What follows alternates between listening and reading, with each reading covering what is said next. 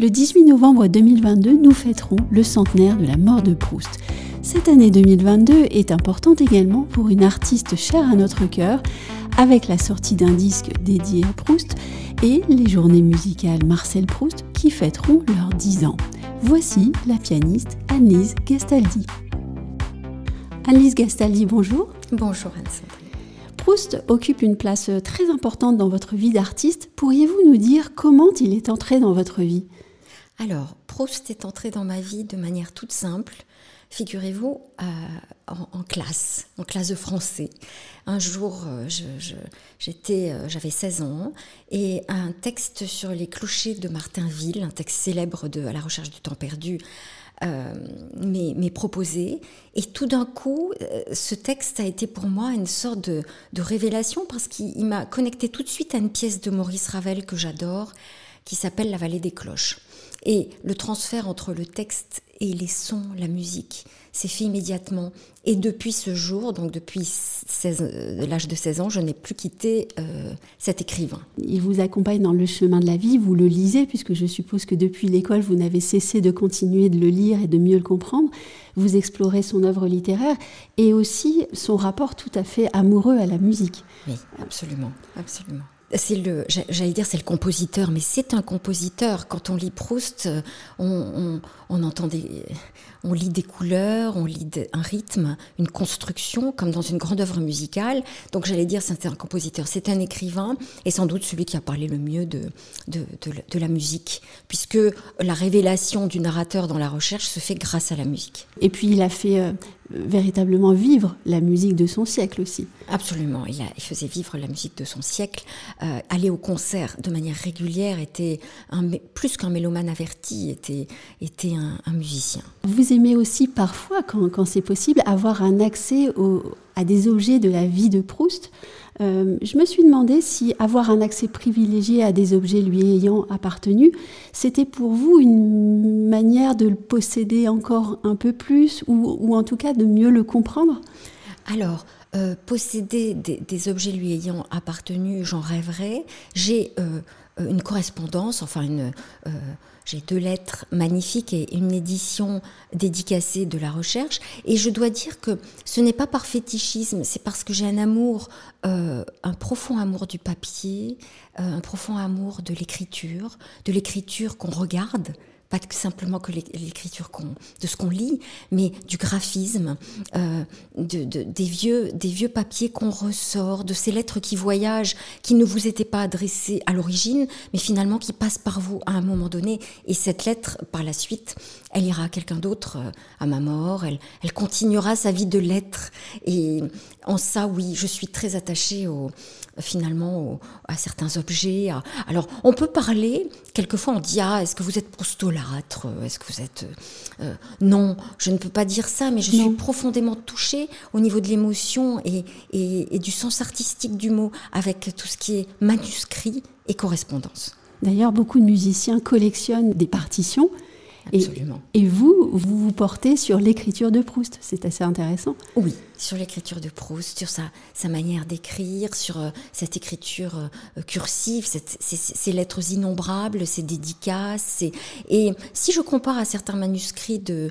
Euh, je me faisais la réflexion aujourd'hui même, avant de venir. Je, je, je regardais ces paperoles dans, dans l'écriture de Proust. Voilà, il écrit en ajoutant les trois quarts du temps. Son éditeur devenait fou. Mm. Il écrivait, puis il augmentait la masse de son texte. Et je regardais un manuscrit de Beethoven, un facsimilé bien sûr, je, et je me disais, Beethoven, lui au contraire, très souvent, il réduit. Donc euh, il y a des démarches extrêmement différentes dans l'écriture, que ce soit celle des compositeurs ou celle des écrivains, et je trouve ça tout à fait passionnant d'être confronté à, aux facsimilés ou aux originaux de, de, de, ces, de ces grands génies. Augmenter ou réduire, or les deux ont été euh, enfermés dans une chambre, ils ont, ils ont créé euh, dans l'enfermement.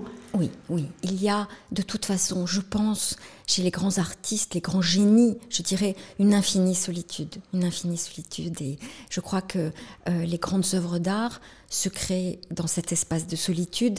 Et je crois aussi, et, je le dis en passant parce que euh, c'est un peu peut-être le mal de notre époque et de, cette, de, de cette vie trop agitée, qu'on va voir une exposition, que les belles œuvres d'art se regardent et s'intègrent et se perçoivent dans une, forme de silence et de solitude aussi. On ne peut pas lire euh, à la recherche du temps perdu, euh, place de l'étoile, à la terrasse d'un café avec du bruit partout, je ne pense pas.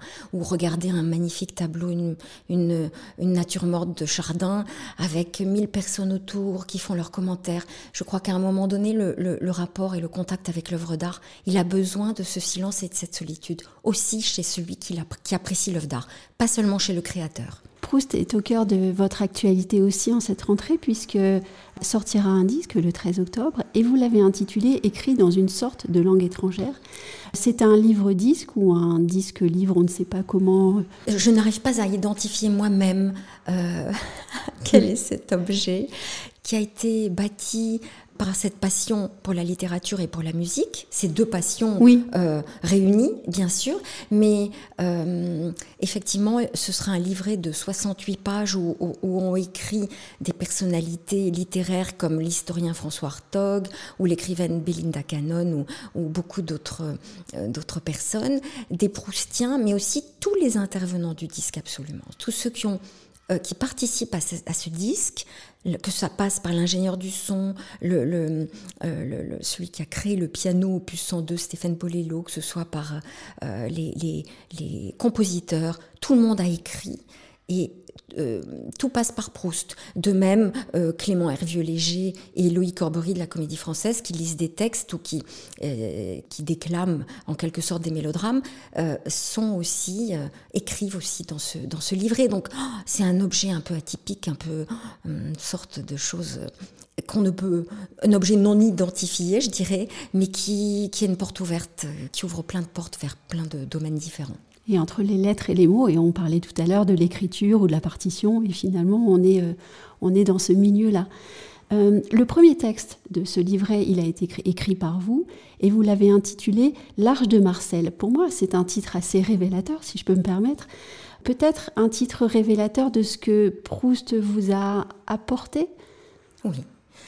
En quel sens il vous aurait sauvé, puisque l'arche de Noé, euh, c'est ça? Euh, Alors, il y a l'arche de Noé, vous avez tout à fait raison. Il, il m'a sauvé parce que je crois que nous sommes sauvés dans notre vie à différents moments, ou même sauvés à notre insu de l'ignorance de ne pas connaître ces chefs-d'œuvre. Et ça, c'est extraordinaire.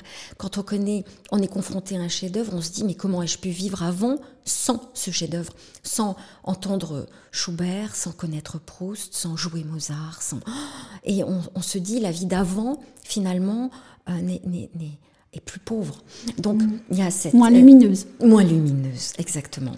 C'est plus juste de dire moins lumineuse. Et il y a cet aspect, mais il y a aussi l'arche qui traverse le temps, une arche euh, D'abord, l'arche, c'est dans une, cathédrale, c'est un, un, élément important de la construction.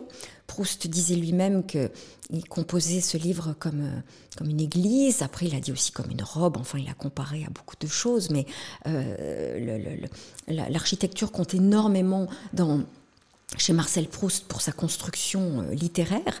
Et il y a aussi cette arche-là et cette arche du temps. Cette arche qui nous fait traverser le temps et on se dit, il y a... cet écrivain est mort il y a donc un siècle et il est toujours présent euh, euh, aujourd'hui, 100 ans après. Et c'est ce que je veux un petit peu comment dire, c'est ce que je voudrais atteindre un peu avec cet objet euh, écrit dans une sorte de langue étrangère, c'est nous faire traverser le temps et me poser la question qu'est-ce que Proust, qui était si moderne dans sa vie sociale et dans, et dans son écriture et dans, artistiquement, qu'est-ce qu'il aurait fait dans notre monde aujourd'hui où il y a euh, la numérisation, le, euh, où on peut faire un texto, on sait qu'il a écrit des milliers de lettres, euh, des, tas de pneumatiques, il y avait le téléphone déjà, mais qu'est-ce qu'il aurait fait? Je me suis posé la question. Oui, vous écrivez que vous aimeriez nous offrir la possibilité de regarder notre temps à travers le, prisme de Marcel Proust. Donc Proust moderne, et ça c'est bien possible. Ah, c'est tout à fait possible. Comment? Euh, Parce que euh, son regard, si on, se pose par rapport à lui sur le regard qu'il a porté sur, euh, par exemple, l'évolution, le progrès, il était abonné au théâtrophone, il pouvait entendre des représentations depuis chez lui, bah, je pense qu'aujourd'hui, avec l'ordinateur, il, aimerait entendre certaines choses depuis sa chambre, il serait toujours calfeutré, ça je n'en doute pas une seconde. Je crois qu'il serait peut-être encore plus calfeutré dans le liège et dans sa solitude qu'il ne l'était il y a un siècle, mais euh, il, serait, il adhérerait et il utiliserait tous les moyens que nous avons aujourd'hui. Il porterait un regard à la fois critique, mais un regard euh, bienveillant.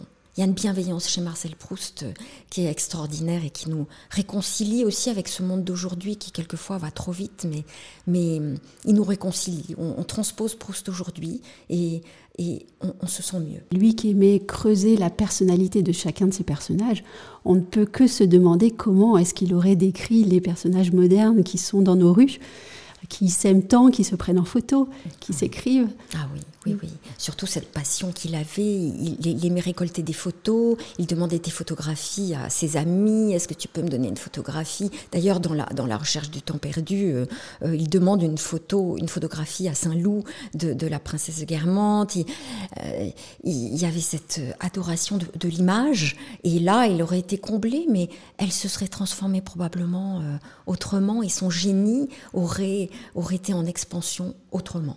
Votre actualité, pour terminer, ce sont aussi les journées musicales Marcel Proust. Vous les avez créées il y a dix ans avec Pierre Ivanov. Là encore, vous allez partager avec euh, les festivaliers la, modernité de Proust. Oui. Euh, Et puis aussi son éclectisme, je disais. Oui, et son éclectisme en, musique, c'est-à-dire ce, festival, nous l'avons euh, créé avec euh, chacun le, même bonheur. Ça fait, c'est donc euh, dix ans, un, anniversaire qui tombe bien avec le centenaire de la mort de l'écrivain. Et hum, nous avons fait tout un parcours avec des commandes chaque année à des compositeurs contemporains.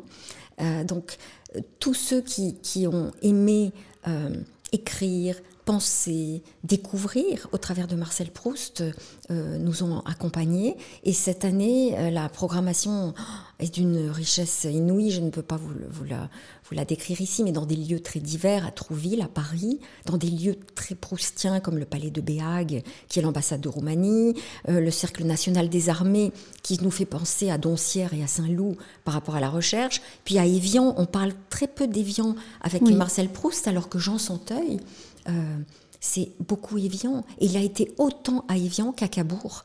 Donc voilà, ces trois lieux, beaucoup d'invités, de musiciens, beaucoup d'écrivains, beaucoup de, personnes qui font découvrir Proust euh, par des conférences, mais pas simplement des, universitaires, loin de là.